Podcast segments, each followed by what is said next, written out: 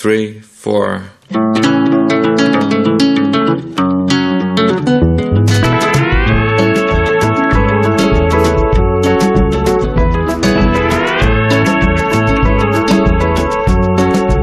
La Cultureta, Rubén Amón, Onda Cero.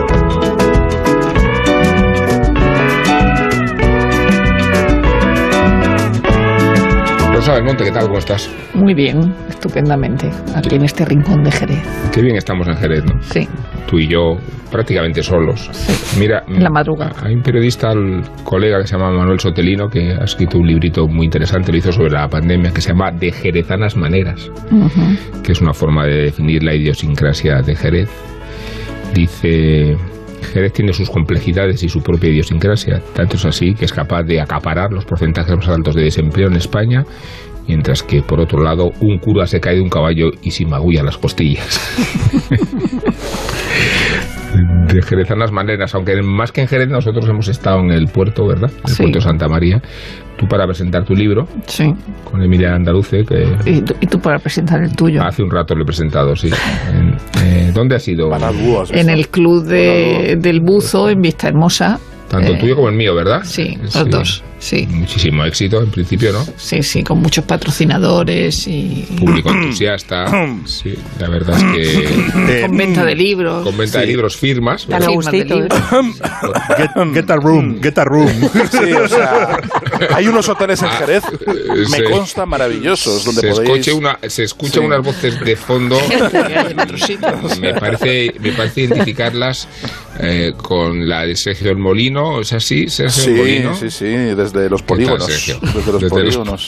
Que también tienen su idiosincrasia, ¿eh? Sí, También. y su polémica también. Y polémicas también, sí, sí. Y su gracia, ¿verdad? Su encanto. Isabel Vázquez se acaba de identificar también. No sé Aquí eso, Isabel. presente, tan a gustito, estamos en el polígono, sí, sí. Lo imagino, ¿eh? La Pero- verdad es que empezar las vacaciones en el polígono, la verdad que es una elección Sí, sí, magnífica. Siendo voluntaria, ¿verdad? Y. Guillermo Altares, que también estás allí, ¿no? Hola, buenas noches, sí, estoy aquí. Sarna con gusto. El más bonito de noche de día. Seguramente de noche porque no se ve, ¿no? Es... Así como cuando Rosa y yo salgamos de Jerez y nos encontremos en el centro de la ciudad, porque es que los estudios de Onda Cero están en el centro. de la Están en el centro, al lado de la calle Porvera, en la calle... Tenéis, tenéis un par de Sí, caba- sí. un par de jacas a- atadas en el, en el poste que os ha puesto No, los caballos de Onda. Cero Jerez. Una, ja- una Harley estupenda. Tengo una Harley Davidson que he alquilado para estos días. Eh, Voy, voy a, voy a contar, voy a contar una, una intimidad de Rubén Amón. Que, que Sí, yo estaba, adelante. estaba presente cuando hacía las gestiones Rubén Amón por teléfono para, para alquilar la Harley. Entonces eh, le oí decir, ¿qué es esto, le, le oí decir, no, no, tengo, tengo el carnet total. mm, No me importa que tenga mucha cilindrada. De hecho, cuanto más cilindrada, mejor. Digo, de hecho, voy a tronando, o sea, que no es, atronando. no De, es- de hecho, Rubén es un motorista tardío que recordamos cuando se sacó el carnet. ¿eh? Soy una revista, ¿verdad? Pero esperar, no es, no es una, no, mí, efectivamente, no- no- Rubén. no es una broma. Tardío y que nos carmienta, también te digo, que luego tiene algunos sustos de Bueno, el otro día fui víctima de, una, de un accidente porque me golpeó por detrás el coche de... Bueno, es que no puedo contar esto, ¿no? Eh, voy a contarlo solo a medias. Yo estaba parado... eh, Era una persona conocida. eh, entonces estaba parado Da las en un iniciales. semáforo. Sí, estaba parado en un semáforo y, eh, como debía ser, por cierto, y un coche me embiste por detrás y, y caigo al suelo de forma bastante violenta. La- el scooter se lesiona también. eh, siempre dice que no importan los daños materiales. Sí que ¿Cómo? importan, sí. Claro que importan, mucho más incluso. Como, como dirían en Murcia, se ha sollado un poco el brazo. Se ha Sí, sollado. me he sollado el brazo. Voy a colgar una foto en Twitter, en redes sociales. Sergio, ¿cuelgas fotos en redes sociales? eh, no, yo fotos no, pero, pero valoro las tuyas. las veo, sí. Va- vale, y entonces eh, sale del coche un hombrecillo muy pequeño eh, o que se ha consumido un poco, eh, no demasiado cualificado para la conducción y entonces lo reconozco. Torrebruno. ah, Está muerto. No, era uno vivo. eh, eh, un político era Político. y entonces bueno con toda la Almeida. indulgencia que toda la indulgencia que que reflejaba la situación, bueno, pues, pues pasamos el trámite sin necesidad de llamar a la policía. Hubiera sido un poco embarazoso. Esta es la anécdota con la que eh, saludamos desde Jerez de la Frontera este programa especial, especial, tan especial porque nos vamos de vacaciones. ¿Qué tal tienes el Esto es lo que tiene especial. Y no así de contenidos, ¿no? Porque hemos convenido entre todos, un poco sugestionados por mí mismo, Ya lo loco. que iba a ser una tertulia para hacer balance, decía Sergio. Eh, ¿No? Sergio decías, para hacer balance, ¿no? Hacer- De la hacer temporada. balance, sí, balance del curso, que gusta, que gusta más, ¿no? Dices, Sí. Del curso, ¿Qué para, para ponernos nota, evaluarnos. Sí. Ver qué- qué- qué podemos sección- mejorar. Esto no puede ¿Qué salir sección bien. es la favorita? Considerando que solo hay dos, ¿no? y que la gente pues haga un poco de inventario y de memoria, eh, precisamente porque son tiempos para ponerse a leer y, y ver cosas. Sí. Y no todo el mundo, no es que no tenga criterios, es que no tiene tiempo para discernir, para discriminar qué es lo que se debe y no se debe ver. Eh, Es que pues- hay demasiado. Sí, Sí. ¿verdad? Ni nosotros Rosa? tampoco.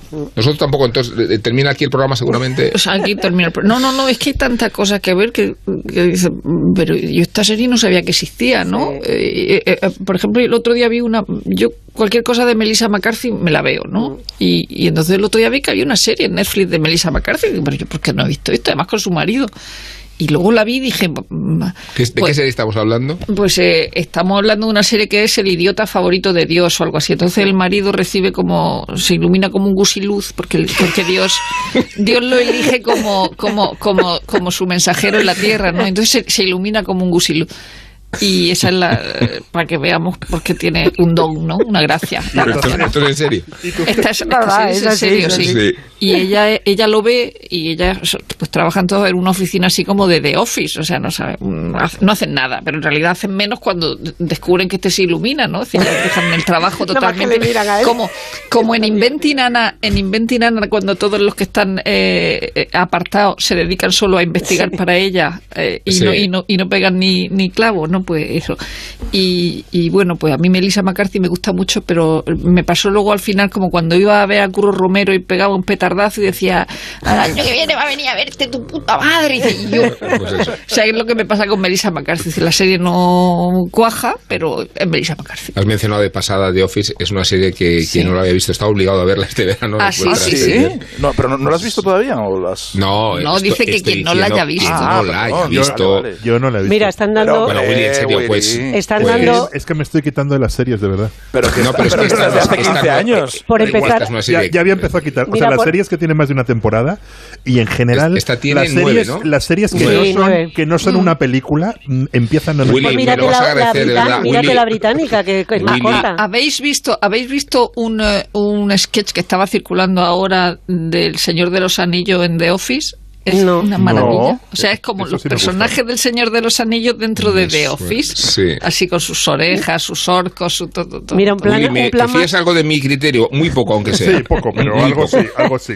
Algo po- Lo poco que te fíes, Te va a encantar. concéntralo en, En ver The The Office. Office. Pero ¿vale? la, la inglesa o la americana? A ¿Cuál ver, es mira, más la americana, la- eh, la inglesa, americana. la inglesa es más breve, es más Eso es. ácida, es más cruel, ti- tiene mm, Está más concentrado. está todo. más concentrado. Como no, tiene, Folk. no tiene tramas románticas, no tiene que decir, no tiene todo lo que sirve para alargar y para hacer más comercial. La otra es más, más comercial, un poquito más rebajada, pero yo creo que es mucho mejor. Es decir, creo La que es- americana. la americana. Es muy buena. Es para ver americana. Con tontos. Steve Carell. Y además, ¿Y, y las temporadas en las que está? Steve es, Carell. es importante saber que los capítulos no duren 20 más. minutos. 20 minutos. 20 minutos. Son Entonces, sí. cortitas. Es una Es comedia. una Sí, comedia. es una comedia. Willy, te vas, a ver, es una, es una comedia de una, de una inteligencia, de una, en realidad, de un sarcasmo. Y, y lo que te va a impresionar mucho es como eh, la concepción visionaria de una empresa de papel, con Que todo el futuro que tiene, que es la más próspera de todas, es una ciudad de, de Pensilvania, se llama Scranton.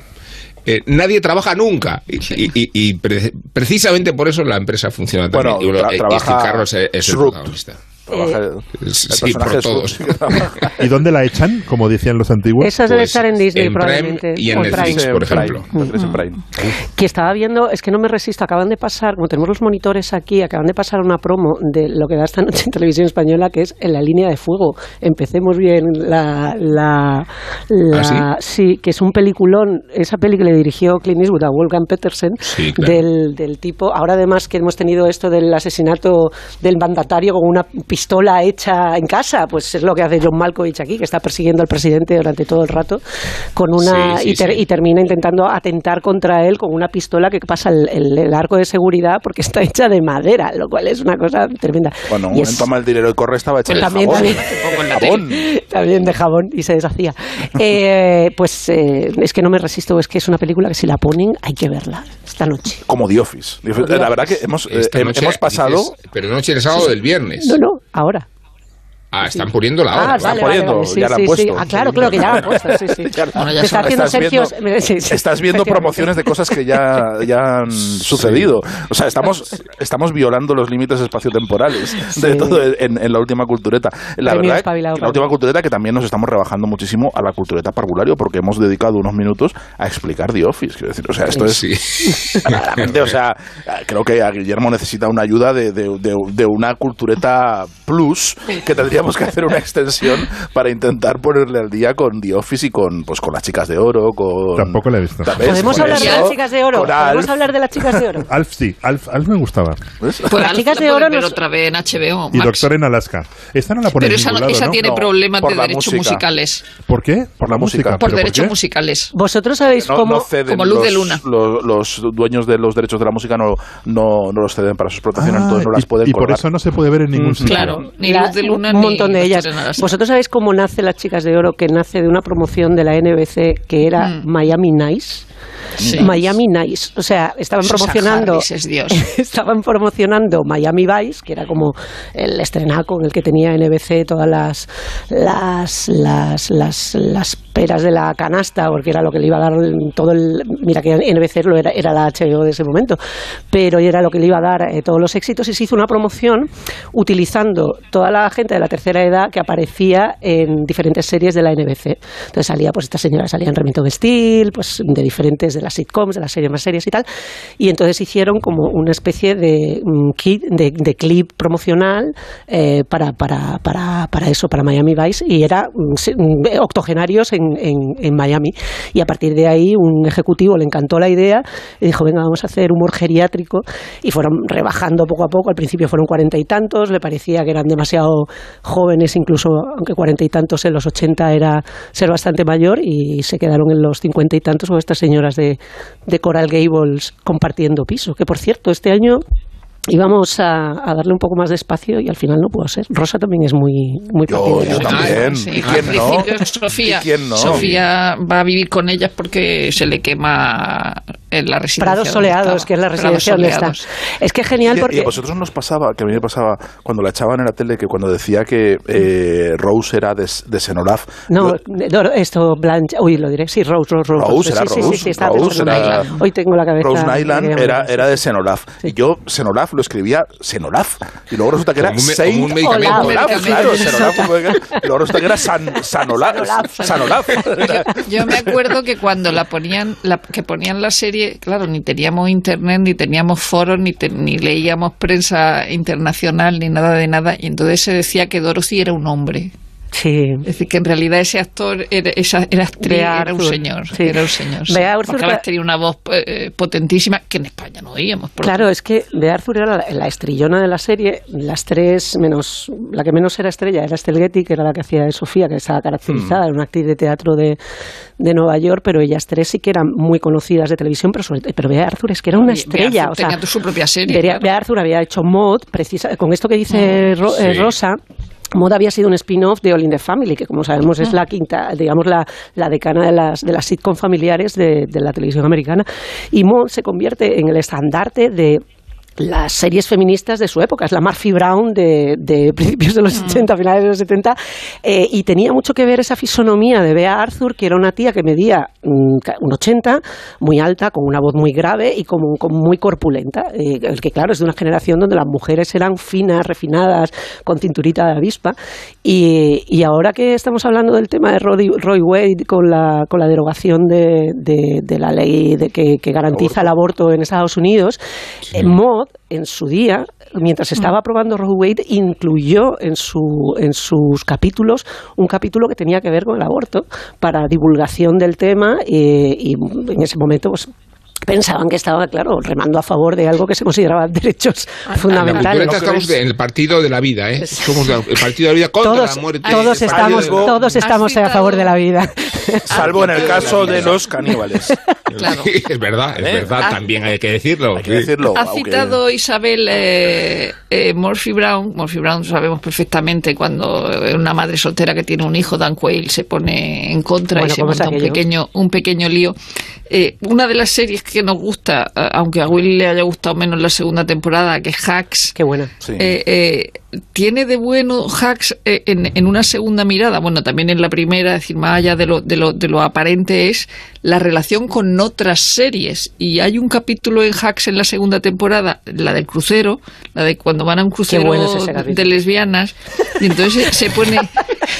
O sea, claro, Jean Smart, eh, eh, eh, Deborah Vance se lleva un, ca- un cabreo monumental porque cree que va a un crucero Gay, de gays claro. y cuando ve que son lesbianas se lleva un cabreo monumental. Bueno, y entonces tiene una actuación, la- al final acaba apedreada, eh, eh, donde se pone a cantar eh, eh, You Make Me Feel, la, la canción de, de Aretha Franklin, que es la canción con la que se inaugura eh, Murphy Brown, que probablemente Sí. es el mejor piloto de, de- de- de comedia que se ha hecho en los últimos años, y cuando digo los últimos años me refiero a muchos años más atrás, donde ella empieza a cantar eh, la canción de Aretha Franklin, la canta fatal, y es tan importante ese, ese momento que hay un, un capítulo mucho más adelante en que la propia Aretha Franklin sale en Murphy Brown y le dice canta fatal, le dice a, a Candice Bergen que canta fatal, es decir, pero ese momento hacks era un momento muy Sí. televisivo porque recuerda a otra serie de Claro. televisión. Willy, por alusiones. eh, no, bueno, no viene a cuento, pero. eh, No le ha eh, gustado la segunda. esto gus- gusta mucho al oyente. por, alu- por alusiones, Willy. Por alusiones, Willy. No me gustó la segunda, me encantó la primera que vi tarde, como todas las series, o sea, no tan tarde como, como, como The Office, que llegó 20 años tarde o 10 años tarde, esta llegué como un año Sí. tarde y me, me, me encantó, o sea, me, realmente me parece una serie ma- maravillosa. Y la segunda me pareció que, que repetía los esquemas y que en cierta medida me arruinaba un poco la primera, o sea, que realmente ¿Qué no, va? no, no, ¿Qué no, no, o sea, todo lo que me habían contado en la relación de esos Nada. dos personajes, la opinión no sé consensuada qué, de la no cultureta qué, no, es que no estás me- muy equivocado. No, no me, no, dejé, equivocado. dejé de verla porque me da la sensación Pero tú fíjate de que, que, me ni estaba siquiera arruinando. que explique. Fíjate, Guillermo, que ni siquiera disentimos. Decimos que estás equivocado. No. No, no, no es que estemos en desacuerdo. No estamos- No, o sea, que cre- creo Oye, que pero lo no- está argumentando. Creo Sí, que no, creo que, que esa serie se basa. En la relación entre esos dos personajes, todo lo que se tienen que decir, que contar, que putear, No. que no sé qué, se acaba en la primera y en la segunda no te lo estropean. No. Y en, la, y en la segunda te lo estropean. Y realmente yo dejé de verla porque digo, es que no quiero saberlo. No, o sea, ya aquí me he parado todo lo que me tienen que contar. Lo he visto, eh, tiene cierta gracia, pero ya no hay nada en esos personajes que vaya a ir más allá de lo que te han dicho en la primera, con lo cual me quedo con la primera temporada y ya está, punto. Pues hay una tercera, Willy. Ya, ya, por, por- renovaron. por- por eso Ya os digo que me estoy quitando de las series. O sea, en realidad, eh, o sea, no quiero ver series. De- de- Pero mira, puedes ver, puedes Estoy- aprovechar. Sí que es verdad estoy que para ponerte de al las día. series, con perdón. Bueno, para ponerte al día, en la- eh, una de las cosas estrella últimamente de las plataformas es la recuperación de, de series clásicas. Se ha colgado ahora eh, Urgencias, Urgencias, que es una maravilla. Pero Además había una. Pues Urgencias es. Pero- Tremenda y, y verla hoy es alucinante cuando, Es ve- cuando estamos acostumbrados o, o nos, o nos han acostumbrado a la, a la idea y esto lo planteaba muy bien Paloma Rando en una, en una columna del país esta, esta semana en la sección de tele eh, lo, decía que, eh, que en fin que estamos acostumbrados al, al, al- al mito de que HBO inventó la televisión de calidad y que y las plataformas y el, y el, y el streaming poco a poco han ido cre- creando esa idea de las, de las series como, como equivalente al cine, pero es que eso ya existía. Ya existía Claro, pero en urgencias. Y urgencias es, una 20 maravilla. Urgencias lo hizo todo. Urgencias hizo Memento, Pero eh, hizo... urgencias, urgencias viene después de Hill Street. O sea, Sí. Sí, Urgencias claro. es Todo forma Street parte de, de- las series médicas. Sí, forma sí, sí, parte sí. de- Sí, sí, sí, muy bien dicho. No pero innova, tiene, no tiene innova un piloto, un piloto que es largo, de, de hora, Hora y media, media. el primero, que es maravilloso, tiene plano secuencia, tiene un, un, un- Capítulo en un directo. capi- el, principio, el la, presentación del Dr. Green, la presentación de los personajes Sí. es alucinante. Es alucinante. Cuando se enciende la luz, cuando se pone, o sea, realmente es una, un- una obra maestra de, Claro, de- pero de en mi, en mi, Una en mi cuestión. mundo polmo- polpotiano Sí. perfecto, habría que prohibir las series, se- con excepciones, por ejemplo. Pero no, pero, series, pero- Mira, yo series, creo- series de romanos que- se pueden hacer, series de guerra, como series de Series guerra de romanos, como se tema. pueden hacer, ¿Os acordáis? series Pues se mira, pueden hacer. ¿Os acordáis de cuando Sergio, Willy era perdona. bueno? No. argumentar, a ver, No, ¿os pero- acordáis de ¿Cuál- cuando- ¿Qué se puede hacer y no se puede O sea, hacer? Willy? Por yo, favor, yo adelante. hablo de, de mi mundo polpotiano perfecto. Entonces, en ese mundo polpotiano, Polpotiano. perfecto, series con Sí. más de dos temporadas. Salvo si son The Wire. No Los se puede, Soprano. Los Soprano, mm, en general, no se pueden hacer. Bueno, pues yo quiero- Se- series que no sean Sí, de, de- mafiosos, de romanos Eso sí va por o, Willy. de, o de guerra, no se pueden Sí. hacer. No. Eh, De guerra no se pueden de hacer. guerra No, tampoco. no, sí, sí. O sea, esa- esas tres excepciones. El resto no, no se pueden hacer. Por película de guerra dijimos eh, que son de Solamente a partir de la Primera ¿no? Guerra Mundial, Claro, sí. claro, claro. Pero- No, no, lo dijo Willy. Lo dijo O sea, Willy o- y, o- ninguno, y ninguno estuvimos de acuerdo. hemos hecho O, caso. o- o guerra de romanos.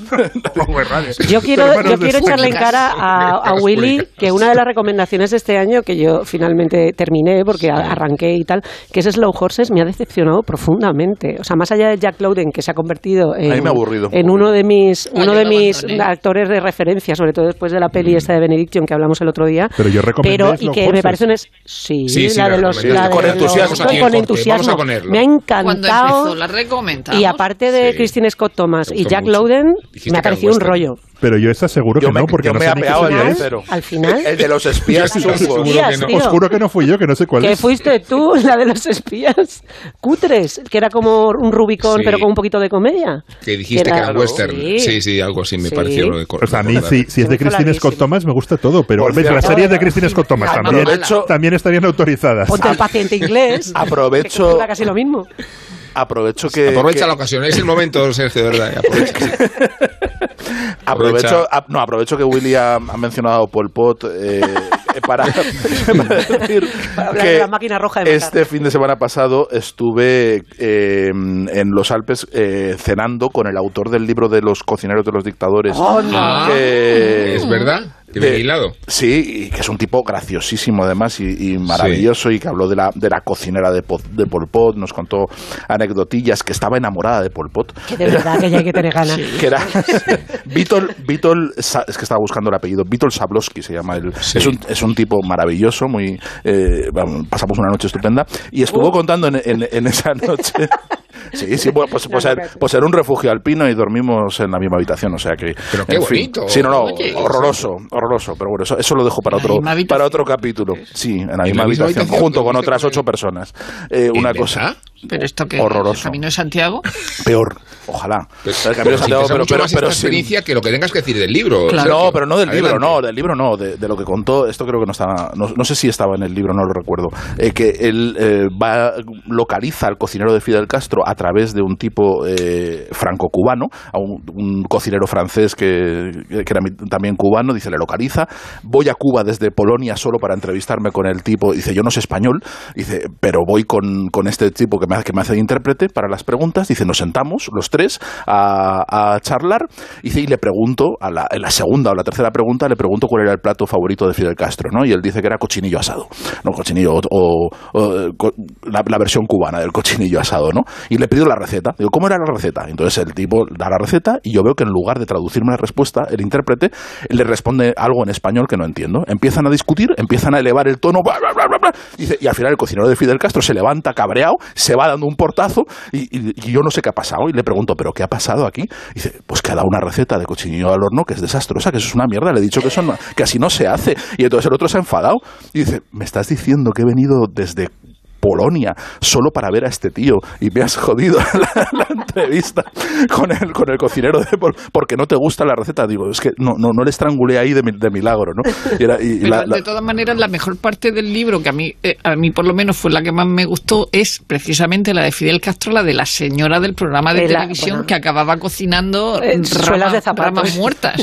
Sí, eso es. Es decir, que era mu- muy, anterior a Julia Child en su programa de televisión y que al final eh, no, no, no, mm, cocinaba piedras. Bueno, pues lo que hacemos inventario, ese libro se titula Cómo alimentar a un dictador, eh, lo publicó Oberón y en efecto mencionaba eh, cómo se explica la longevidad de los dictadores hijos de puta, eh, que ya podían haber comido peor y vivido menos, pero que comieron bastante y vivieron mucho. Y los casos eran los de Enver Hoxha en, en Albania, Fidel Castro, Saddam, Pol Pot y, y por su supuesto Idi Amin, porque teníamos con, muy partidarios como somos del canibalismo, nos preguntábamos si en el libro se mencionaba alguna receta antropofágica y el cocinero de Idi Amin, Otón de Odera, eh, decía que era un mito. Que, Eso él no lo había visto, que, sí. que ejecutar y, eh, un genocidio sí, pero, pero que comerse, Comerse. de Ahí sapiens traza una y línea. riñones, no. Con eh, Chianti como Aníbal Lecter, ¿no?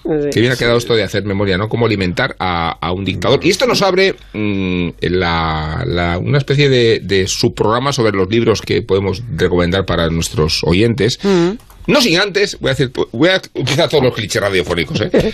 No sin antes acordarnos de Miguel Venegas, que ha desaparecido unas semanas porque tiene derecho a vacaciones. Eh, ya no me lo parece. Este No me lo privilegio parece. y reaparece hoy en el programa de la despedida, curiosamente, eh, para hablarnos de Richard Ford y de su pasión deportiva. Richard Ford era un periodista deportivo como otro cualquiera en 1982.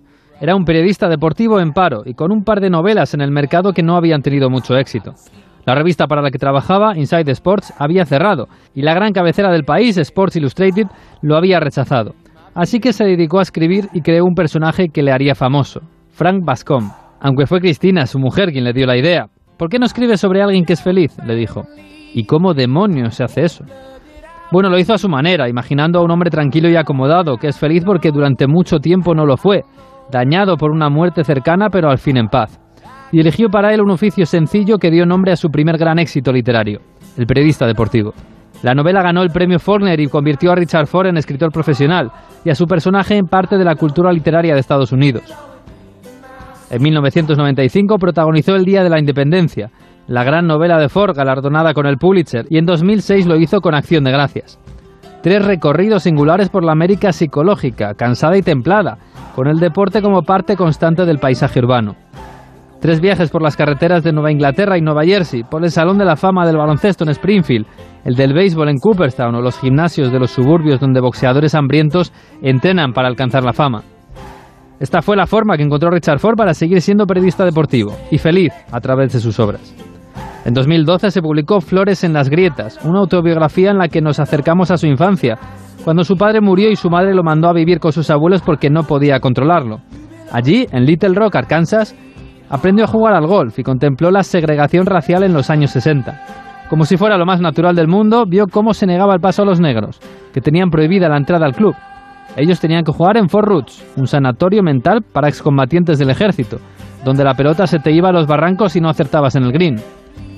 Una historia más de Richard Ford, amante del deporte y de las cosas sencillas. Una historia más de la puerta de atrás de América.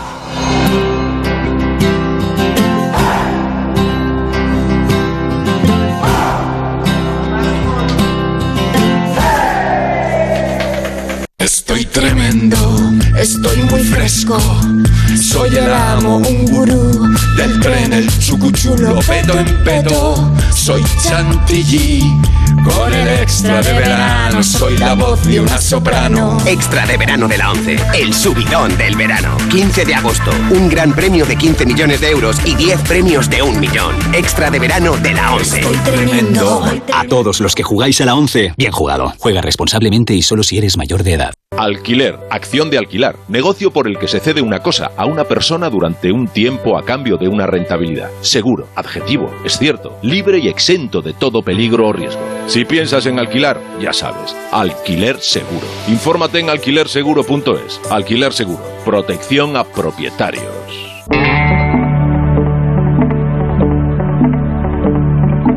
En Onda Cero, La Cultureta.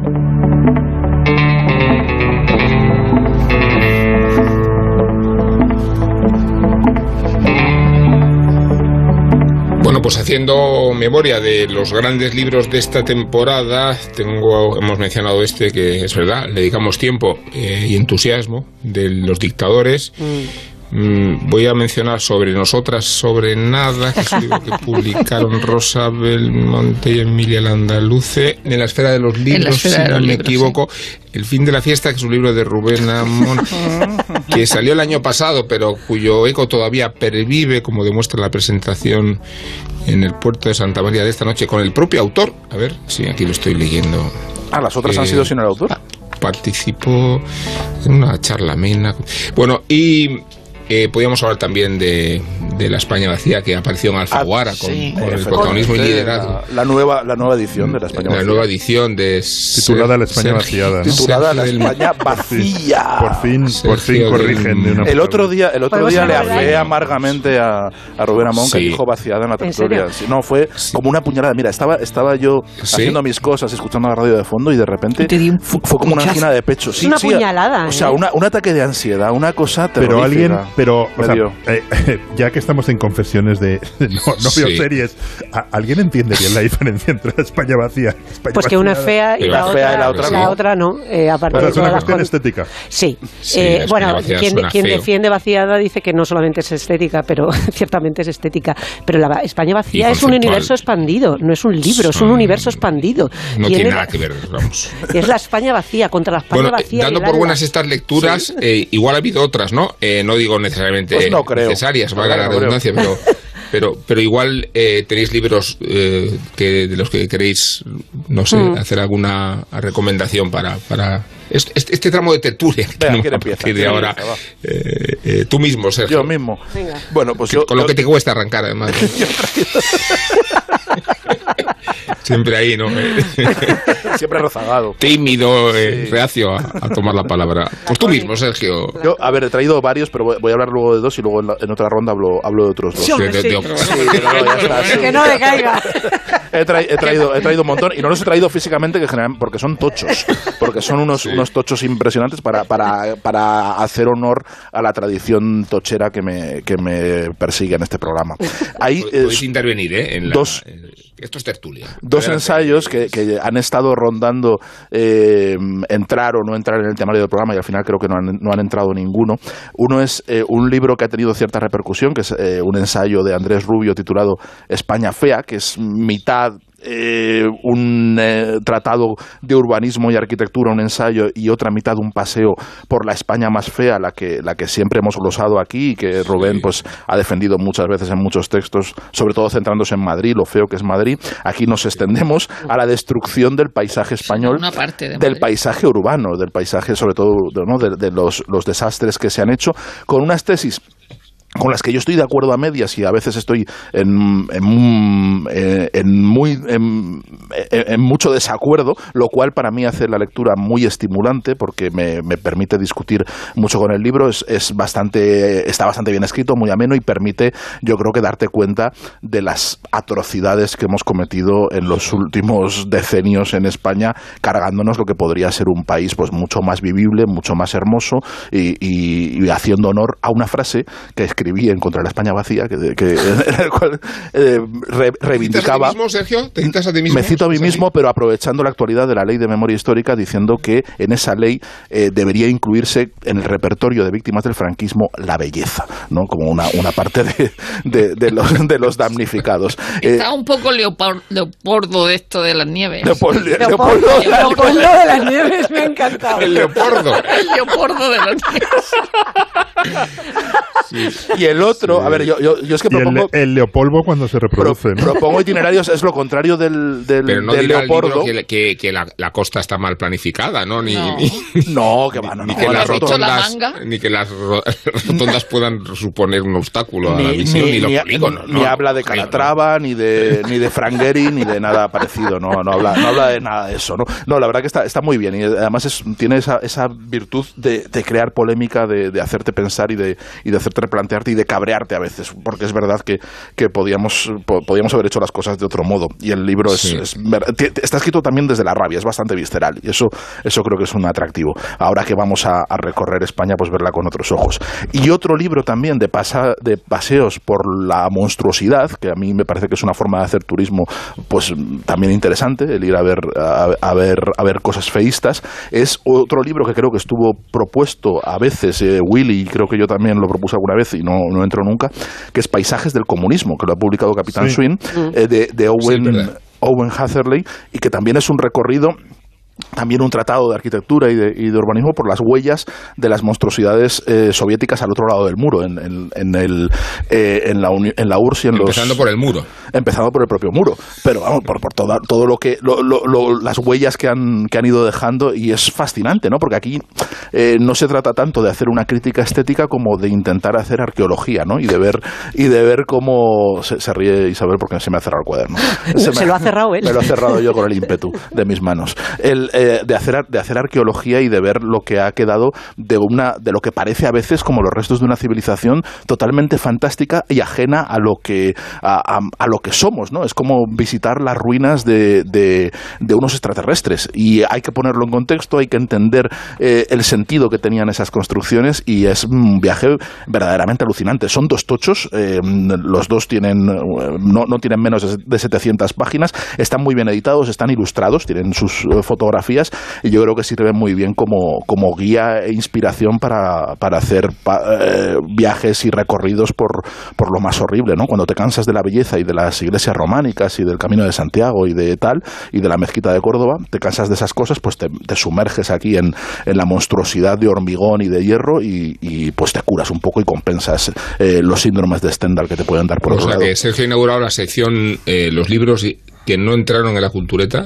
¿Qué otros eh, propuestas tenéis vosotros? Sí, yo, eh, pues en esa sección sí que mm, eh, me gustaría decir el, eh, el Madrid, la guía de, de, de Celia en la Revolución, eh, porque es verdad que se descartó en su momento cuando lo propuse porque se consideró que era muy localista porque hablaba de Madrid, Un libro pero bueno, precioso. eh, te- teniendo en cuenta que Celia en la Revolución es un libro fundamental eh, de, de tanto de Elena Fortún como de la literatura de, de- de guerra, de la, de la guerra civil, eh, ese libro que hace, que edita eh, eh, María Jesús Fraga en Renacimiento, es, es un libro extraordinario por, por es decir, coge fragmentos de sitios que cita eh, Celia en, en Celia en la Revolución y entonces María Jesús Fraga hace un pequeña, una pequeña historia por ejemplo ahora ha sido el, el eh, se ha conmemorado el asalto al cuartel de la montaña y entonces eh, cuando dicen que pasan por el cuartel de la montaña pues perdón hace- Rosa, es que Zumer ha pasado a despedirse. Zumer de Pero qué bonito, pero, Ay, pero qué qué bonito. bonito, pero de verdad, ha- pero nos ha tío, mandado y nosotros besos. aquí. Nos ha Qué mandado bonito, qué besos y bonito. todo. Entonces, por ejemplo, habla del cuartel de la montaña, de lo que pasó en el cuartel de la montaña. eh, decía, está el fragmento original y luego eh, cuenta qué pasa ahí. O eh, el desfile del- de los animales, de la jirafa, hacia el Museo de Historia Natural, desde el Palacio del Duque de Medina Celi. El, el- el palacio, y además luego te dice dónde estaba el Palacio del Duque de Medina Celi, que es donde está ahora mismo el Centro Colón. eh, una cosa que ya no existe. Es decir, que es un libro muy interesante, más allá de lo que nos guste decir en la Revolución es un libro y los fans que seamos de, de Celia en la Revolución. Es, es un libro que es un libro precioso que tiene muchas capas de, de Madrid que está muy bien hecho. Incluso hay una cosa que me encantó del libro que os va a parecer una chorrada, que es que me encantan cómo están hechos los mapas. Que es una Sí. cosa que en los libros muchas veces se descuida y aquí realmente son mapas muy bonitos, muy claros. Lo ves al primer vistazo y ves de qué parte de Madrid te está hablando y es un libro eh, precioso. Además, eh, sí, aquí eh, contradiciendo al gran conducator, eh, no, no puede ser un libro local desde el momento en que Celia y la Revolución es tal vez Sí. el mejor libro sobre la Guerra Civil Española. Es difícil decir, pero... Ojo, eh, Sí, yo ahí me apunto. pero vamos, Durísimo, con- con- durísimo con- castigo al, al director del programa, ¿eh? con- durísimo en directo, con- atención, ha sido en directo además, atención. con- con- Habrá represalias, no sí, la habrá. sí. aquí. Ha sido que se abre. Sección Con- reproches. con- compite con la forja de un rebelde, vamos, en... Sí. en- en- Reproches. Y, es un libro que, es- que está muy bien, que, que está muy bien tener a mano y de vez en cuando mirar. Además, los, los libros que no se tienen que leer de la primera página a la última también tienen su encanto, sino que lo abres un poco al azar y te cuenta dos historietas de Celia y de un Madrid que no existe, porque es verdad que, Madrid es una ciudad que cambia tre- tremendamente en, muy, poco tiempo. O sea, cuando vemos es- eh, cómo era el Madrid de los años 40 y 50 y vemos cómo es el, el Madrid de ahora, es una ciudad que ha crecido de manera monstruosa, godzilliana, se Sí, decir. eso, eso también se contaba en un tiempo, libro ¿no? que era como la, la- la España vacía, creo Sí, que. sí. se- se contaba. Pero diré una cosa respecto a cómo es Madrid, porque España fea, no, España no abundando, no, no abundando en, en, bueno, en la percepción que pueda tener yo no de la ciudad, es que eh, todas las atrocidades que consideramos pretéritas se siguen repitiendo. Eh, o sea que no es que haya cambiado mucho la mentalidad respecto a cierto urbanismo en algunas ciudades. Pero fíjate, y que de Rubén- muchas de ellas se ha derivado una percepción megalómana de la arquitectura Hmm. que las ha terminado por desquiciar a muchas ciudades. Ru- Rubén, eh, em, el Andrés Rubio en España Fea salva relativamente Madrid de, de la catástrofe precisamente por el plan urbanístico que se hizo en el año 85 eh, bajo la alcaldía Es- de, es- de- de Tierno Galván, en el que participaron arquitectos Es- y urbanistas es- de todo. Eso es lo, lo- lo que iba a decir. Ma- Madrid, ¿Habéis visto las cuatro torres? ¿Habéis Plaza de Castilla? Sí, pero eso es posterior. Eso es posterior. Pero, pero que es verdad que hubo... No, que hubo claro, estoy hablando de lo No, contemporáneo, pues a ver, por eso. Pero Rubén, lo, lo que plantea es que pese a todo el crecimiento desordenado que tuvo Madrid, todo el caos que vivió en, en, la, en la segunda mitad del siglo XX y que ha hecho de verdad una ciudad que, que, en fin, de, de un poco caótica y demás, hubo un intento que, que, que Sí, fructificó en, en lo que sería lo- la, la almendra central de, de lo que está dentro de la M30 de intentar no, ordenar y, ese, y- ese y más lugar, allá de la M30, hubo un momento en Madrid, que es justamente en aquellos años, sobre todo en los 80, donde se quitan muchos barrios de, de, de chabolas y Mm. se construye un tipo de urbanismo con grandes arquitectos que está muy bien. Luego llegamos al Madrid de la especulación, evidentemente simbolizado en las cuatro torres y en el horror de Plaza de Castilla, Claro. Sí, sí. pero Sí, un es momento en que, en que se quitó un Madrid de, de, de chabolas, el, el- el famoso parque de las siete tetas en, en Vallecas, debajo, si algún día se excavase, est- estaría ese Madrid de, de chabolas porque se crean con los escombros de ahí y encargan a una serie de arquitectos construir unas viviendas muy buenas, muy aireadas, muy bien hechas, bonitas, en el extrarradio de Madrid. Una de, mis aficiones cuando no hace este calor es recorrerlo en bicicleta, porque hay un carril bici que da la vuelta a Madrid por la M40 y ves todo ese todo ese Madrid, ¿no? Entonces está por un lado un Madrid mucho más especulativo, de pisos, de pisos caros, no sé qué, y otro Madrid de pisos sociales y parques, que es un Madrid de los, de los, de los años 80. Yo tengo muchísimas ganas de leer el libro de Andrés, con el que trabajé muchos años y que es, un- es uno de los grandes periodistas culturales de, de este país, sin, sin Pero duda. hay cosas que hay cosas que han mejorado. eh, por ejemplo, el cuartel de la montaña fue, eh, o sea, la edificación militar que había en el cuartel de la montaña fue destruido. Y cuando el, el solar se cedió al ayuntamiento, hay que recordar que ahí se puso el templo, El templo de Bot. Bot, sí. O sea, que, que es una de las pocas cosas que han mejorado en Sí, Madrid. Está de aniversario ahora.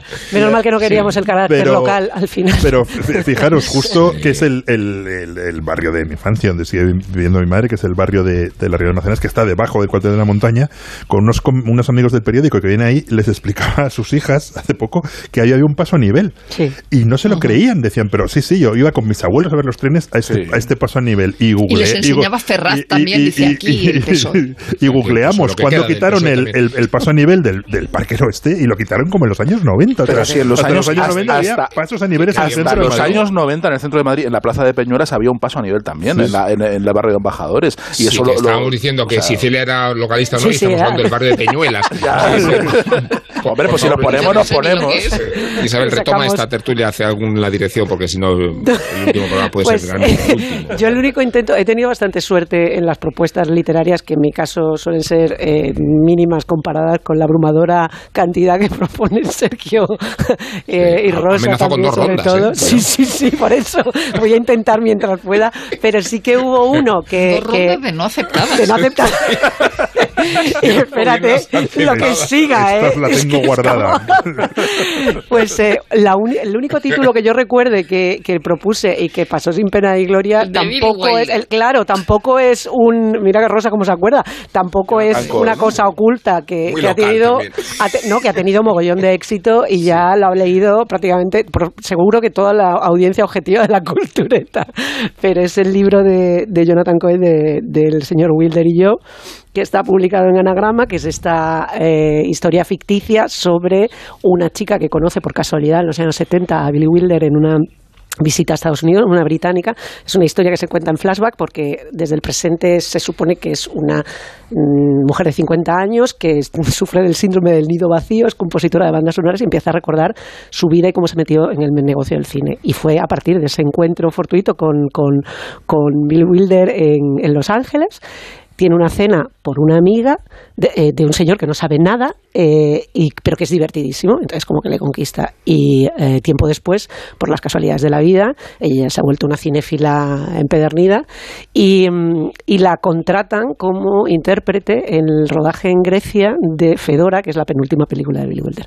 Eh, es un libro monísimo. No quiero decir que es fresquito para el verano, pero de verdad tiene un poco de esto. Es, eh, no sé si quedará alguien que todavía no lo haya leído, pero es una, una de esas lecturas ligeras que, que son muy apetecibles. Y luego como vamos a, a, ronda doble, solo una recomendación sobre una adaptación que ha habido este año. Como estamos, como ahora lo vamos a vamos a entrar en esta obsesión por Patricia Highsmith probablemente en agosto cuando se publiquen los diarios, que también que también hablamos de, de, los diarios en un momento determinado y va a ser todo Patricia Highsmith de cara al, al otoño probablemente. Eh, ¿Hemos planificado así? No, o sea, digo la, yo, la no sé, porque estas cosas van así, ¿no? siempre al porvenir. Sale al futuro. en anagrama el- a finales de agosto. A finales de agosto. Lo digo para que la gente esté preparada. Claro. Ya está el primer programa de- entonces- de la Es, es un programa que vamos a llamar El Diario de Patricia. El diario de Patricia. Magnífico. Está, está grabado ya, de hecho, ¿no? Yo lo hemos grabado, quedado fenomenal. Pues Ha la- muy bien, muy bien. La De hecho, yo ya voy a escribir el artículo de a veces. Ya, ya me encanta. La recomendación es Mar de Fondo, que tuvo Pero una usted adaptación. que Es buenísimo, Rosa, de verdad me ha encantado. Eh, Mar de Fondo, que tuvo una adaptación este año bastante mala por parte de Adrián Lyne, eh, con Ana de Armas y Ben Affleck como protagonistas, y que es una novela que está muy bien. Es la novela que escribe justo después del talento de Mr. Ripley eh, y, mm, y es un thriller de bueno no es un thriller es una, una novela de suspense en la que un, mm, un tipo manso un marido que parece el marido perfecto eh, le deja o permite que su mujer se traiga todos los ligues a casa y, y él está allí como de manera pasiva hasta que mm, de repente muere uno en circun- circunstancias y él eh, se vanagloria de haberlo hecho delante de un segundo ligue de su mujer y eh, va escalando el suspense de tal manera que se crea un ambiente insoportable. algo para, para Y, que y a- ahí lo dejamos, eh, porque el libro es muchísimo mejor que cualquiera. Hay otra adaptación con, con Trintiñán, por cierto, que, se, que también se murió Que este ha año. a fallecer, sí, ha a Sí, fallecer. todo Oye, es... que se ha muerto Nuria Feliu. Se ha muerto Anda, pobrecilla. Y con Isabel Luper, pero mejor el libro.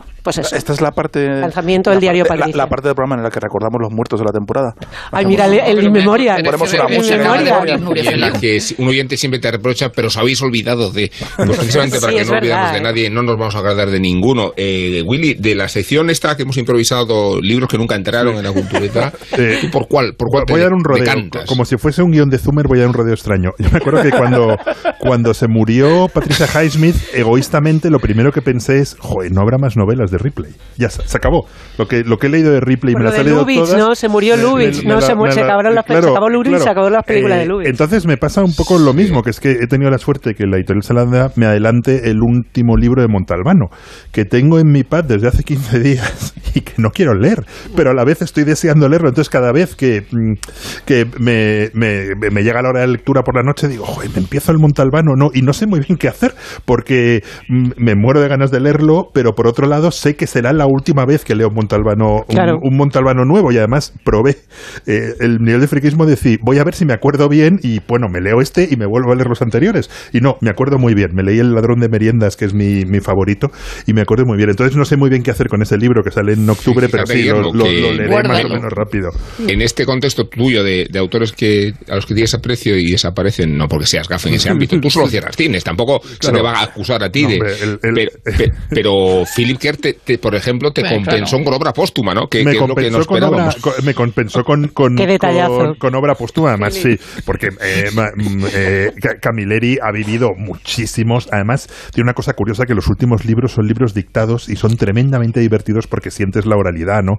Philip Kerr murió prontísimo, yo tuve la suerte de cenar una vez con él en, en Botín, me invitaron los de con él y me moría de risa de las historias, de sí, pero Sigamos quería ir a un sitio de quería ir a un sitio de morcilla y no sé qué. Claro. Y era un tío divertidísimo. Y cuando murió, eh, me envió un mensaje precioso, Jacinto Antón, me dijo, hemos perdido dos amigos, a Philip Kerr y a, y a Bernie Gunther, a su, a su detectivo. ¿no?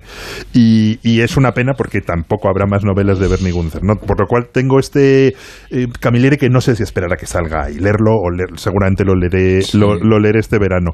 Y, y luego... eh, una parte de mi verano me va a llevar a Trieste, entonces quiero leerme, quiero leerme James Morris, eh, o sea, el libro de Trieste de James Morris que acaba de salir en, o sea, ha salido hace poquito en español porque están reeditando la, la obra de esta extraordinaria viajera, viajera inglesa y tiene un libro maravilloso sobre, sobre Venecia y Trieste que es, eh, se llama Trieste en el sentido de, de, de ninguna parte, ¿no? Y, Sí, no, íbamos a hacer un especial sobre Trieste, pero nos Sí. pareció un poco localista. Sí, pero tendríamos que hacerlo. Fíjate, hemos hecho especiales sobre Berlín, sobre Roma. sobre Roma, sí. Pues Sobre podríamos hacerlo sí, sobre Más Trieste. sitios, sí. Y, Los y- Ángeles. Y por De Los último, Ángeles. el- Sobre Los el- Ángeles, es verdad. Los Ángeles de los 80 y 90, Sí. ¿no? Que- Claro. sobre local específico. El, el libro del que hablamos la, la semana pasada de los de los encamados me llevó a todos nuestros talleres de Natalia Ginsburg que, que me he leído y que es una maravilla. Solo con ese título es, un libro maravilloso. Y me han dado muchas ganas de, Es de de- Shakespeare de el leer título, más. ¿eh? Es de Shakespeare. es de Shakespeare Sí, y me es han una dado frase de, de Ricardo III. de Ricardo III, todos nuestros ayeres, me parece, me parece precioso. Y me han dado muchas ganas de dedicar una parte de mi verano. Además, eh, Natalia Ginsburg tiene una ventaja que es que sus libros suelen ser Son como muy cortitos, o sea, te los lees en un, en un suspiro. Y me han entrado ganas de leer más, más libros de, de Natalia Ginsburg. Los oyentes de Algeciras nos escuchan por el 89.1 de FM, los de Cádiz por 101.4, los de Rota por 91.4, los de Jerez en 90,3.3. Estas señales nos las hace Pepe García, que es el técnico que tenemos aquí eh, al frente del programa y sin estar en reñido con vuestra presencia en el polígono, vamos a hacer una pausa publicitaria y regresamos aquí a Jerez, que te- de donde se hace la buena radio. ¡Viva el Rasque Diem! ¿El rasque Diem?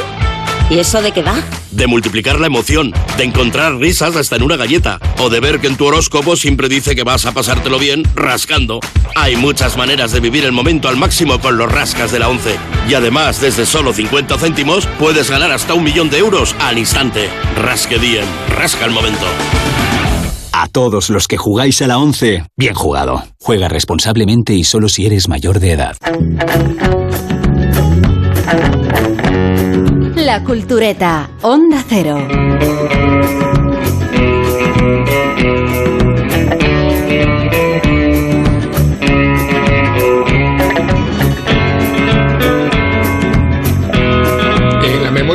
Eh, voy a citar tres libros a los que hemos prestado mucha atención, sin que esto signifique que tengamos que hablar de ellos otra vez. Eh, un verdor terrible de Benjamín Labatut, acordaos, mm, nos gustó Verdor, que- todos. Sí, Verdor, Dani Verdor, Castro. Verdor, terrible. La Batut con B. Adolfo ¿verdad? Valor. La Batut. En- La Batut. La Batut. El, el Rusia de Anthony Vivor, ¿eh? es un libro que también nos sí, vale. impresionó. Anthony Vivor. El de Vivor, qué bueno ¿no? era. Que Oh, era buenísimo. mm, Buenísimo. 1917. Sí, no, no vais tan deprisa que no puedo apuntar. Ver, Antonio, 22. vale. Muy a China. ¿eh? La ciudad de los vivos. Eh, es- de Sí. este hablamos hace solo dos semanas. Ujú, de ujú. Nicola, La Joya. La Mm, no, eh, no deja de ser irónico la joya con ese nombre, lo Sí, triste la que es alegría, el libro. Entonces, Cada vez que lo veía, sí, sí. Sí, Este- tiene mala rima. Mucho el de, Sí. ¿Cuál nos gustó, el de, la, fra- el de No. la rabina. Tiene mala Bueno, el de rima. la rabia. Tiene mala rima, acabo de oír. Eh, Villa se llamaba La Rabina, ¿verdad? Eh, Orvillé, y, sí. y- y era un libro sobre. Maravilla. Sobre la muerte. Por favor, recordad bien el título. La- Somos la muerte, la religión, la... La muerte y la religión no era el título, no. No, No, el era- título era- del se libro, Ay, ¿cómo Eh, era? ah. Eh, Dios mío. Vivir con nuestros muertos. Vivir. Vivir. Vivir con nuestros muertos. vivir con nuestros muertos. Era así, ¿era? sí, ¿no? Vivir, a ver. Todos tus muertos.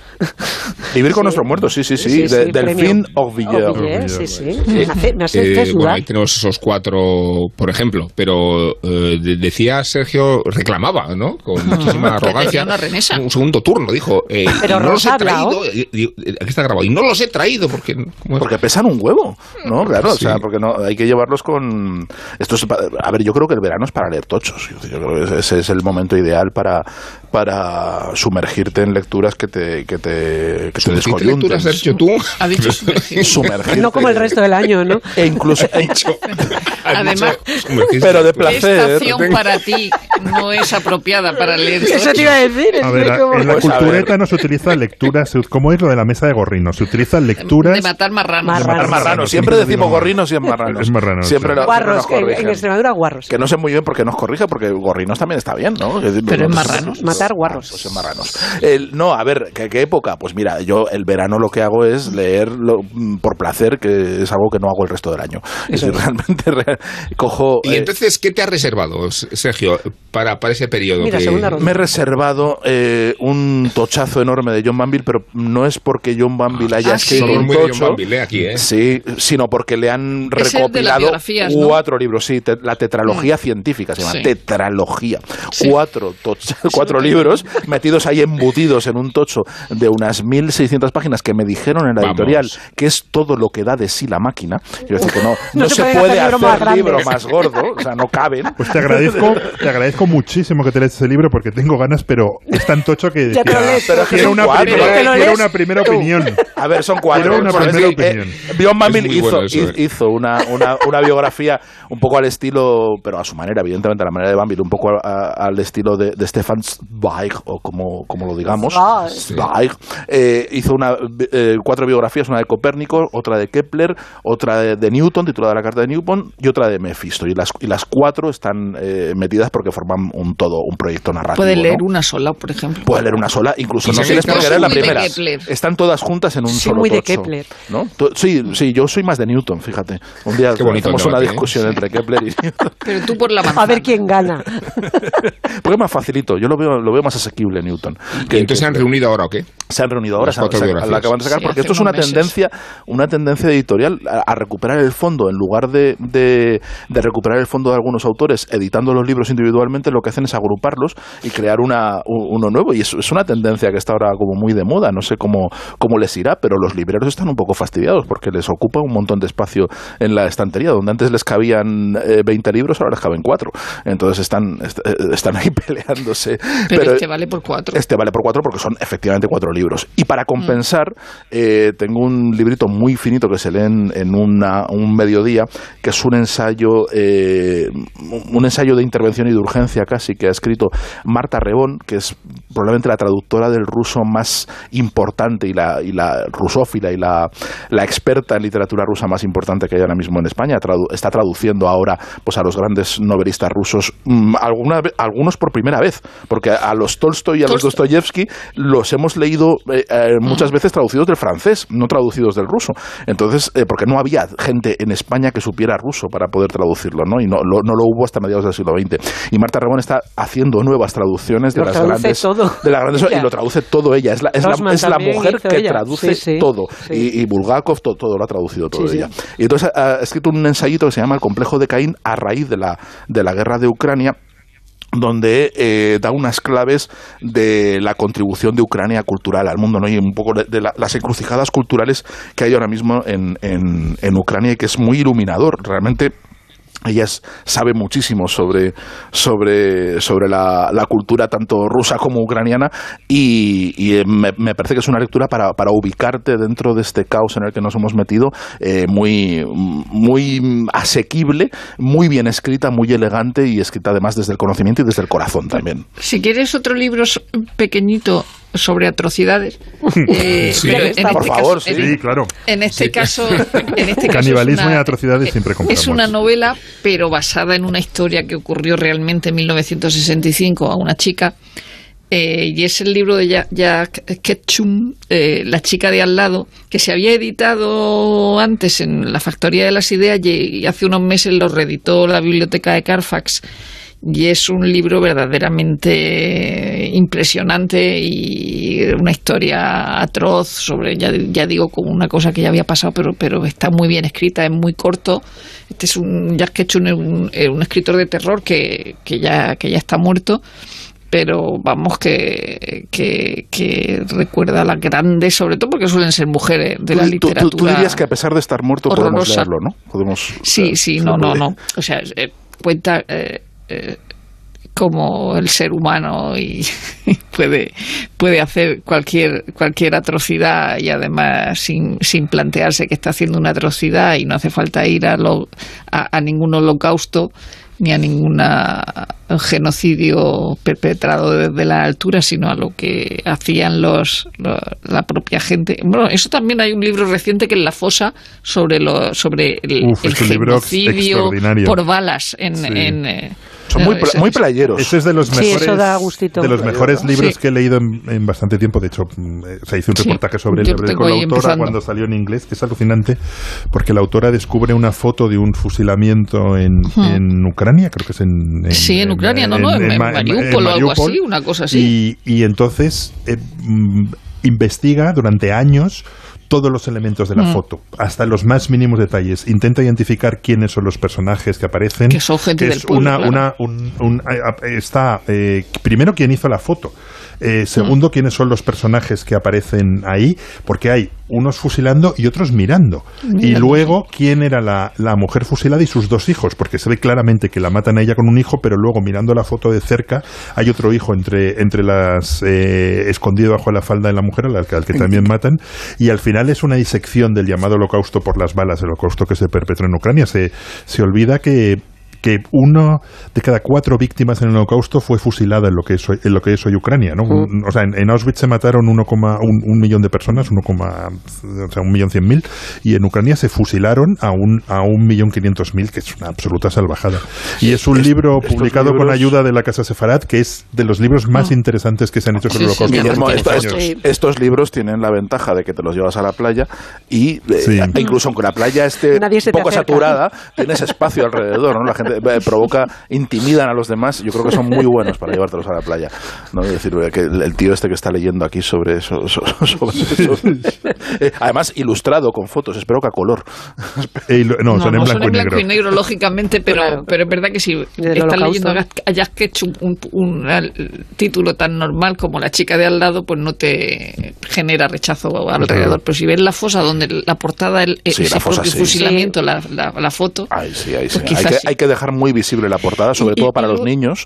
Muy bien, así que se vea bien y, que te- Y y así te dejan en hay- paz. Hay otro libro del que hablamos y ahora mismo es una cosa muy muy en boga, ¿no? Que es el de el de Philip Blond del motín de la naturaleza, Sí. que yo creo que Mm. Philip Blond eh, eh, es ese tipo de escritor que al Sí, principio sí, te sí. entusiasma mucho y luego dices, joder, este tío es un bluff, ¿no? Es y es verdad que dentro de ese libro había otras cosas que no que eran un poco ida de olla, ¿no?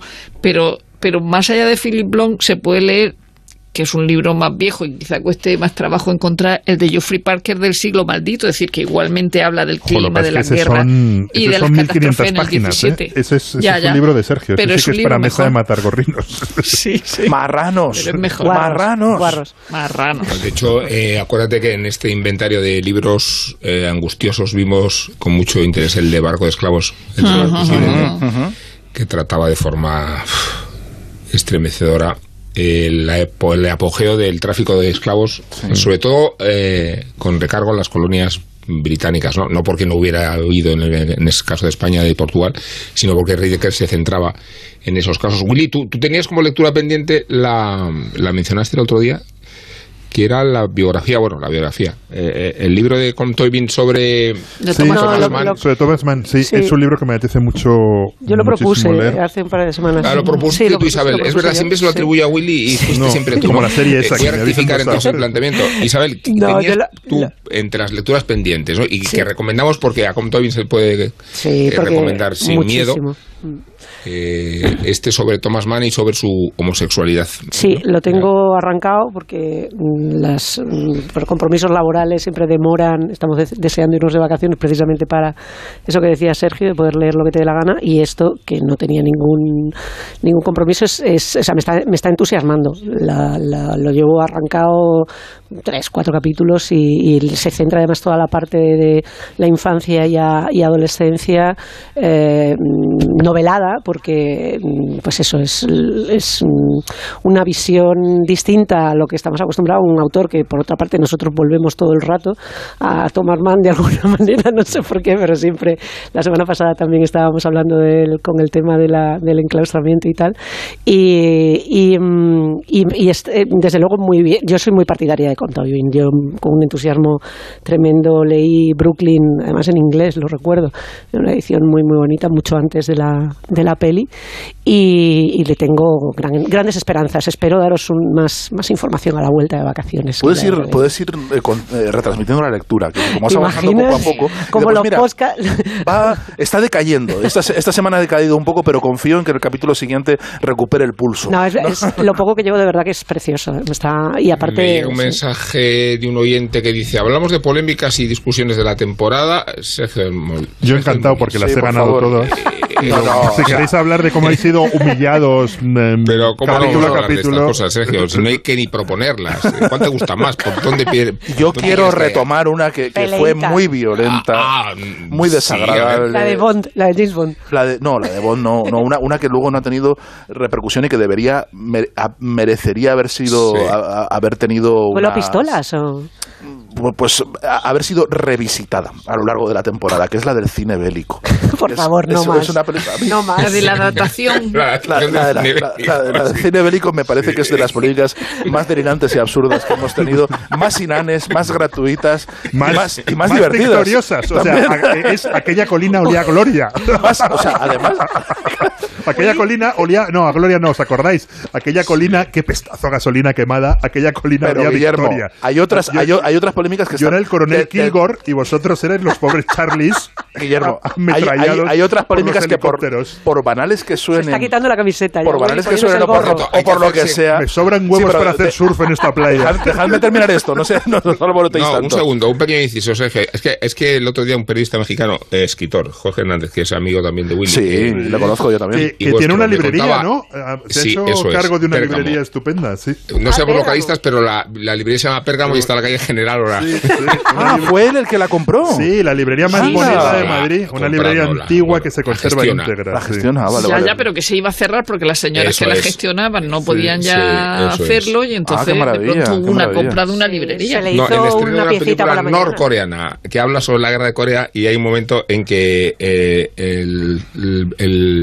mando americano que colabora en la guerra contra Corea eh, eh, alecciona a sus soldados en sentido contrario y les dice soldados retirémonos como, como ratas Me encanta. Me encanta. Qué bueno. y reconozcamos la victoria del heroico ejército norcoreano es buenísimo retirémonos como ratas es buenísimo Bueno, no, yo- no, yo- sé qué, perdona. Sí, Porque nada, el no, cine sí. bélico. Es la guerra de Corea, está perfectamente traída. Solo Claro, quería claro. apuntar que, que de todas las polémicas es la más, la más estúpida que hemos tenido, porque, porque de- en todas las discusiones que hemos hecho siempre había algo a lo que agarrarse, quiero decir, alguna, alguna convicción, alguna postura ideológica, algo, algo que, que podía confrontarnos. Aquí fue sencillamente la gratuidad de Guillermo, Pero haciendo- yo- haciéndose eco de unos supuestos especialistas a los que nadie ha oído hablar. Bueno, un libro no- mío. De, de un libro ¡Ah, no! ¡Es verdad! Citándose a sí mismo Citándome a sí mismo. en el que gratuitamente dijo, ya está. El Pero si cuando 14, digo que me no sobran huevos para hacer surf en esta playa, Pero- no es solo una pero- cita pero- pero- pero esto- sino es la realidad. Creo Pese a que a que no forme parte eh, el instrumento del cine bélico según Willy, voy a romper una lanza. Sí, ¿eh? pero en su cabeza. Eh, se voy, puede a romper, voy a romper una lanza porque eh, es verdad que igual que con la gramática, cuando estás escribiendo, a lo mejor no te sabes las la reglas de la, la gramática, no eres capaz de, de decirlas, pero el oído y la vista Sí. Te, Es- te- te dicen lo que tienes que escribir. Es verdad que si yo oigo cine bélico, no pienso en una película con la guerra de los 100 años. O sea, pienso en verdad una película a partir de la, de la Primera De la Guerra Mundial. razón, No. Claro. esta Estás absurda desertando. teoría. Claro, si Rosa, tú, o sea, si Juana de Arco, Sí, otro yo de los temas de la bélico, temporada, pues no no. piensas en Doctor no tío, ¿cómo no va a cine ser Bueno, si hemos hablado de, los duelistas, ¿no? Por una de las Sí. películas del año, mira. Guerra y paz. Sí, los Guerra y delistas. paz. Guerra Esa y es una película de guerra. Guerra y paz. Sí, no, sí, no, sí son- no, es una película histórica. Además. Pero no, Willy, entonces para ti la, la disquisición es sobre el uso o no de la artillería, ¿no? Ya está, ¿no? Entra en Eh, vigor en el 14. No, no, hay, hay No. Barry el, Lyndon. el, el, el- o sea, eh, no, me acuerdo si era mi teoría entonces, pero es mi teoría ahora. Eh, el, el- el cine, en cierta medida, empieza con la Primera Guerra Mundial. Se inventa antes, pero digamos, la, Primera Guerra filmada y- y- es la Primera Guerra, guerra Mundial. Con la que yo creo que nace el, el- el- cine bélico, ¿no? De hecho, la, la primera película que gana el Oscar es Wings, que es una película de aviadores, en la. Primera Guerra Mundial, ¿no? Entonces, eso hace que cuando hablamos de cine bélico, hablamos a partir de entonces. Y lo otro es cine de recreación histórica. Hay, O sea, el hay- cine bélico es solo el Yo cine mismo- rodado durante la Primera Guerra Mundial. No, a partir de entonces. La, la primera y la segunda es lo que entendemos por una película de guerra. Pero O sea, ¿cómo yo- va yo- a ser cine yo- bélico Agustina de Aragón? O yo, sea, yo- no tiene cu- sentido. yo, claro, yo cuando era pequeño y, y ponían Barry. Lyndon en la tele decía una de historia y, y ponían El Salvado Ryan y decían una de guerra. Debía venir. Napoleón aquí a enmendarte, No, ¿sabes? hombre, a decirte, favor. mira, te voy a contar yo lo que es una viene- guerra, ¿sabes? Lo que viene es esta careta, por favor. Pantalla. Pantalla. Pantalla. Pues justo ahora que se me ha ocurrido un argumento buenísimo. A ver. Espera un segundo. Este momento. eh, la Revista de vez. cine.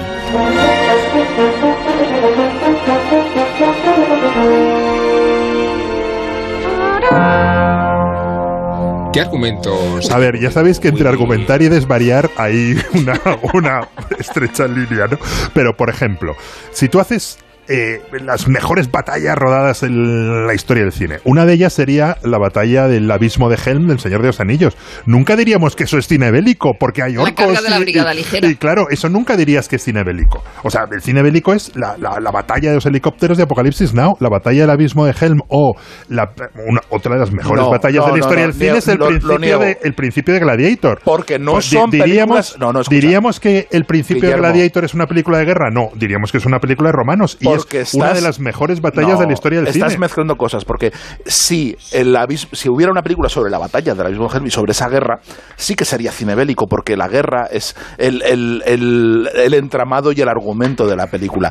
Eso es una parte solo de la película. La película cuenta muchas más cosas y eso es una pequeña parte de la, de la película. Lo mismo que pasa en Gladiator, la batalla del principio no es la película, es lo que desencadena luego la acción. La película no va de esa guerra. Eh, empieza, con lo cual no puede ser cine. Pero si la película contara esa guerra, sí sería cine bélico. Claro. El Álamo es, un- es una película de cine bélico. Es un western.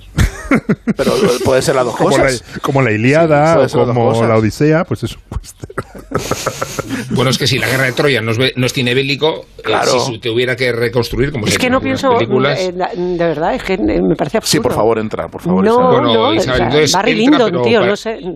Entra, no. pero para, reco- para hacer un poco de inventario de las películas del año o, o de las que no tenemos que Pues- dejar de ver o, o teníamos que haber visto películas, ya que ha pues, entrado. mira, películas que se nos han quedado en la, en la gatera, se nos quedó eh, más, que fue más, no, es- no el disco de Alejandro Sanz, siempre hay que hacer esta puntualización, Yo sino la, serie de Mash. también, la peli de Frank Kranz, eh, que protagonizada por Reed Britney Dowd, Jason Isaac y Martha Plimpton, que era una adaptación eh, de lo que tiene apariencia de obra de teatro, pero que cinematográficamente es muy atractiva, que, creo que sigue en, en cines. La he buscado para poder recomendarla, que quien, no sé si está en un cine de Madrid, ya que estamos en Manoteras o en algún sitio así, pero está justificado que todavía esté en pantalla grande. Sí.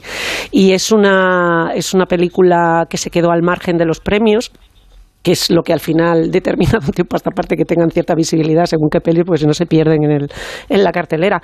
Y es una confrontación entre los padres de un, un muchacho muerto y los padres del muchacho que le asesinó. O sea, de- y es, es una película muy intensa y muy bien filmada, dentro de que mm, transcurre solamente en cuatro paredes, que es donde se, se desarrolla este encuentro. A mí me, me gustó mucho, me interesó mucho y el director y guionista además es, es un actor que lo hemos visto en Julia, eh, en la serie esta que nos gusta tanto sobre Julia Child y tal, un tipo de la tele eh, al que hay, que hay que seguir de cerca. Y luego mm, no, no he tenido tiempo de manifestar mi entusiasmo por Top Gun, aunque sea eh, el hitazo de la temporada, creo que se va a convertir en la esta semana ya entra directamente en el noveno puesto de las películas más taquilleras de la historia de Estados Unidos. O sea, es Tom Cruise salvando el cine día a día. Es una película extraordinaria, es una experiencia eh, como cuando íbamos al cine de chicos, estas cosas de donde todos los cines que ha, ha terminado cerrando eh, Willy, está dirigida por Joseph Kosinski No hay tampoco que dar muchos datos, porque lo sabe todo el mundo, pero retoma el personaje del piloto mítico de Tom Cruise en los 80 y es de verdad. eh, yo solamente puedo decir ir a verla lo que todavía no lo hayáis ido a ver, independientemente de vuestra generación y de vuestros recuerdos, porque es, eh, es como un vuelo de un F-20. Cuando tú piensas que la peli se va a estrellar, remonta. Y, y te, y te lleva de, de paseo. Es, ¿Qué es programa este de la cultureta que después de, de hablar de cosas con tanta hondura, de profundidad y conocimiento, eh, termina recomendando como la película del año Top Gun, ¿no? Sí, sí, así sí, así sí, somos. sí. Así somos. Y eso nos hace particularmente queridos y amados por el público. Pero ¿no? tenemos el Leopoldo también. El Leopoldo, el Leopoldo No, de las el Nieves, de verdad, es que me Leopoldo. Leopoldo, sí. Leopoldo. Pues, pues yo, yo tengo una recomendación que yo creo que eso fue seguro, que es que han reestrenado hoy eh, La Princesa Mononoke en Es cines por 25 su años. 25 Ah, sí, aniversario. he y aunque esté eh, casi todo Ghibli disponible en Netflix, aunque hay uno disponible en Filming, que es una película preciosa sobre la- el bombardeo de Hiroshima, eh, yo creo que ver La Princesa Bueno, Mononoke, bueno, Mononoke en cine debe ser, vamos, yo, yo no creo que no la he visto en cine, o no la recuerdo haber visto en cine, y vamos, pienso ir. ¿Qué ha sido eso? ¿Qué ha sido eso? Dios mío. Y, y, pien- y pienso ir en cuanto en cuanto pueda este fin de semana. Es una gozada, Mononoke. Es verdad que está todo Ghibli ya, ¿cuánto hace? Un par de años por lo menos Sí, disponible. todo. Y, pero, pero verla en cine, pff, menuda gozada. Yo tampoco la he visto. Oye, Willy, ya hablando de Japón, ¿has visto el libro de los, del bombardeo de Tokio? ¿Te lo has leído ya? No, no ¿O me lo he leído. visto? No, lo, lo he visto, pero no me lo he leído todavía. Me es, apetece mucho. es- murió más gente en el bombardeo de Tokio que en, Sí. que en Hiroshima. O sea, Mira, es el claro, bombardeo claro. más salvaje de la Segunda Guerra Mundial. Ya que estamos con. Japón y si podemos hacer una recomendación para que el nivel cultureta pueda eh, elevarse después de. Sí, te iba a decir de un la- poco que despedir el año, claro, recomendando Top Gun, digo que no me parece mal, pero que igual. Pues mira, te va, te va, esto te va a satisfacer, amado sí, líder. Eh, Es un clásico que está disponible en, en Filmin que se llama Arakiri, que es de la- una película de Masaki Kobayashi, que es una... pues Eso sí, es. sí. De la Sí. quinta de Kurosawa, es un director clásico, es una película del año 62. Es un tipo un poquito más joven que Ozu y Mizoguchi. ¿Ves? Con esto el culturómetro ya va subiendo, ¿sabes? Bueno, un sí, poquito pim, pim, pim, pim. sí, Y es una historia que a Willy le va a chiflar. Eh, Se transcurre en el siglo XVII, en un periodo de paz eh, donde los samuráis están sin Le estaba, curro. le estaba googleando. Y- pero es que te va a chiflar, o sea, es que me- te- me lo- no me lo vas a agradecer lo suficiente. Pues eso, los samuráis en un periodo de paz pues se quedan sin curro, se quedan sin amo. Entonces un samurái se presenta en la casa que le Ronin, corresponde, Ronin. el Ronin se, se- se presenta en la casa a la que le cor- corresponde y dice, oye, que a mí lo, lo único que puedo hacer es hacerme el harakiri porque no tengo pasta, mi, mi- mi familia se está muriendo de hambre, dice, y, y honrosamente solamente puedo salir de aquí. Y entonces los de la casa le putean de una manera mm, brutal, le empujan a precipitarse al suicidio, eh, matándose con además unas espadas. Es tan pobre el hombre que las espadas son de bambú, eh, porque el tío dice, denme un espacio, necesito unos días para tal. No, no, no, pero te tienes que matar ahora, porque la gente viene aquí eh, mendigando, dando pena. Tal y como lo estás contando, parece una comedia. No, no, no, no, no, no, no, es, de verdad, es brutal, es brutal. sitcom. Berlanga y todo. A ver si me suicido. está, aquí Me está la- la, la- espada es de bambú. Hijo, hijo, unas risas, unas risas. Vas a terminar llorando viendo la peli. Hay que contarlo en plan divertido, pero de verdad, vedla. voy a dejarlo aquí porque al final termino contando la peli y es eh, una de las. Si solamente puedes ver una película este año, que sea Arakiri de Kobayashi, que es extraordinaria. Está en film. Además, el título no acordamos. Eh, Ah, sí, eh, sí, sí. Eh, haremos un especial Kobayashi a la vuelta del verano. Magnífico. Eh, eh, El, Sergio, diario de, ¿alguna el diario de Kobayashi. El de Kobayashi. Sí, ¿alguna recomendación última de pantallas o directamente? No, directamente. Kobayashi era la, la- directamente, ¿no? era la marca de Yo la es que me voy a, de me voy a poner habituales. me voy a poner al día con las Star Trek que no he visto todavía que son las, Sí. las de las de Picard y los la temporada de Discovery que todavía no, no he visto así que me voy me voy a ir a la Enterprise que es Yo es que como- con, con Sir Patrick Stewart me, Me pasa como a Willy con su Montalbano. Yo muchas series me las he visto Mm. empezadas y luego las he abandonado para que no se me gastaran. Pues todavía me Sí. queda Oye, me queda y Julia. las- y las que se han ido, que, que- Rosa. que lo sé, mi Emmy no han nominado a Sarah Lancashire. No, no, Esto no. escándalo. Los ¿eh? Emmy no han nominado a, Se- a- a Selena. Williams, o sea, Selena, eh, lo diré. Gómez. Gómez, Gómez. Williams. Gómez. Yo me he vuelto a los también. Oscar, tío. Es una serie que nos ha gustado mucho, ¿eh? ¿No? Sí, la nos ha de gustado mucho. Esa- esa hay que recomendarla Y siempre. Martin y... Y, y Solo casi- asesinato en el Oye, y edificio. no hemos hablado, Sí. hay, hay algunas series que empezamos hablando de ellas y las empezamos viendo con entusiasmo y se han desmoronado mm, radicalmente. Estaba Es- Slow Horses. Slow Horses. que Willy dice que no ha sido él. Dice Willy que no la recomendó él, pero es mentira.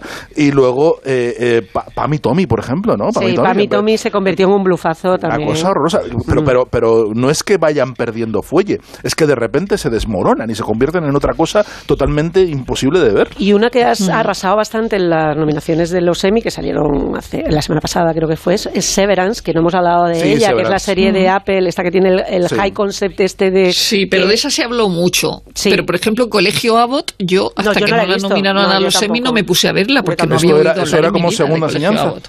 No, eh, no, Colegio Abbott es como de, de Wire eh, la, la- la temporada de educación, pero en comedia. En comedia. Mm. O sea, como de Wire. Eh, eh, nos vamos a ir yo contando- con como JF yo- León, como yo que también quiere hacer sus propias recomendaciones eh, antes de, de- de volver, que lo haremos en el primer viernes de septiembre. Ese será nuestro regreso. JF Ole, ole. Nos da la despedida, pero todavía no os porque tengo que daros la despedida en condiciones.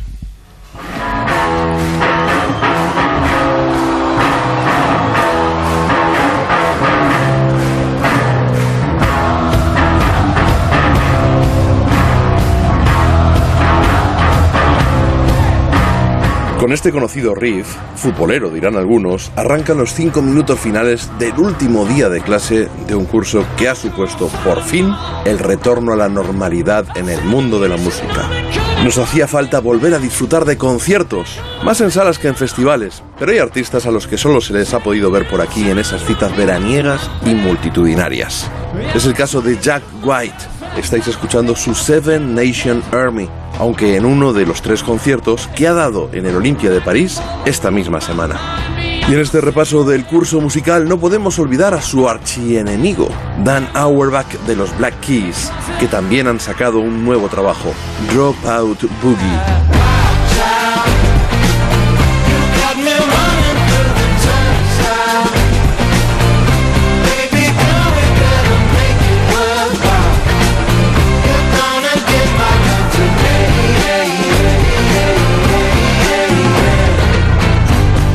Desgraciadamente, este verano los Black Keys están girando por Estados Unidos, pero se rumorea que podrían recalar en Europa dentro de unos meses, con lo que junto a los Black Crows podríamos tener un par de buenas alegrías en cuanto a grandes conciertos se refiere. Y mientras tenemos a una buena parte de España alucinando con la motomami y a otros tantos denigrándola, están dejando escapar el verdadero acontecimiento musical de estos meses en España, la maravillosa y también sorprendente fusión de los estanques con Annie B. Sweet.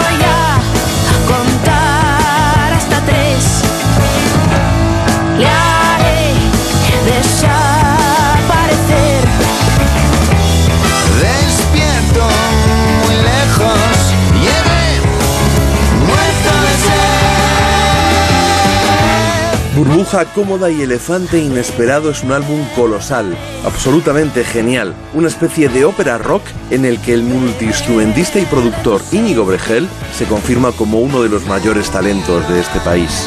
Y en cuanto a películas, insisto en mi recomendación, id al cine a ver el deslumbrante Elvis de Baz Luhrmann y si queréis pasar un buen rato, echad un ojo en Movistar Plus al que ya han bautizado como el Spinal Tap hispano,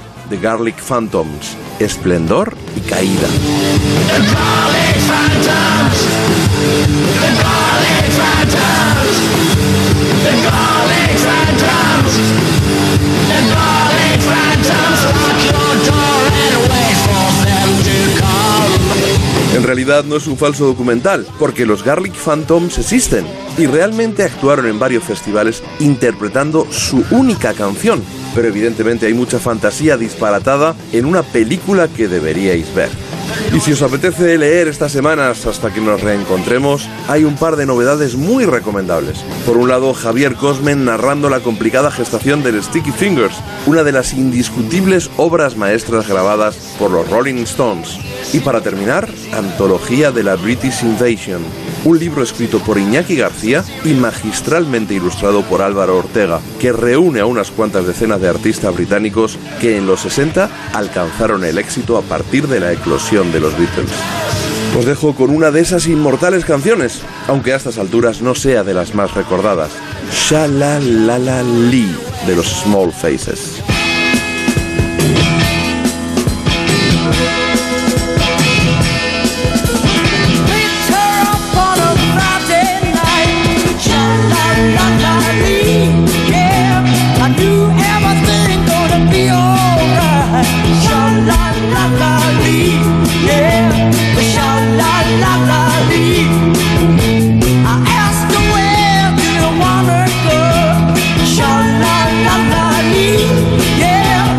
Culturetas, os preguntaría dónde vais a iros de vacaciones, pero no os lo voy a preguntar, ya nos lo contaréis a la vuelta. Eh, Tú conduce despacio, tu Harley Sí, Davidson, ¿eh? Tú- Eh, bueno, así empiezan, así. Unas vacaciones que empiezan así no pueden terminar mal. Hijo de la anarquía. No te engañes, no, Yo voy en no te patinete. engañes.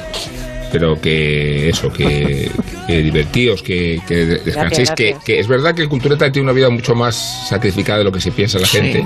Sí, Y sí. que este es en el periodo en el que leemos y vemos cosas sin obligaciones profesionales. Bueno, Rosa me mira con cara diciendo, Sí, yo, yo no, también. que tengo que escribir más que nunca. Yo, también- tengo yo que también leerme. acabo de escribir columnas. ¿eh? Rosa no Ya- para, de no Patricia. para. no paramos. Sí. Bueno, pues, Y, más. Y 1945 de Trapillo, que también sale en septiembre. Sí, es verdad. Sí, hablaremos de ese libro que es, es reedición de un libro anterior suyo muy interesante. Sí, Tenemos sí. hecho ya el programa de septiembre. Guillermo descansa, Isabel ta- también tú y tú incluso Hasta Sergio. la vuelta. Un abrazo gordo. Un abrazo a todos. Descansad mucho. Eh, Rosa, beso. vacaciones. Eh, gracias a Nacho Arias, gracias a Felipe Mateos. Eh, nos vemos a la vuelta del verano. Lo hemos dicho ya, el primer viernes de septiembre.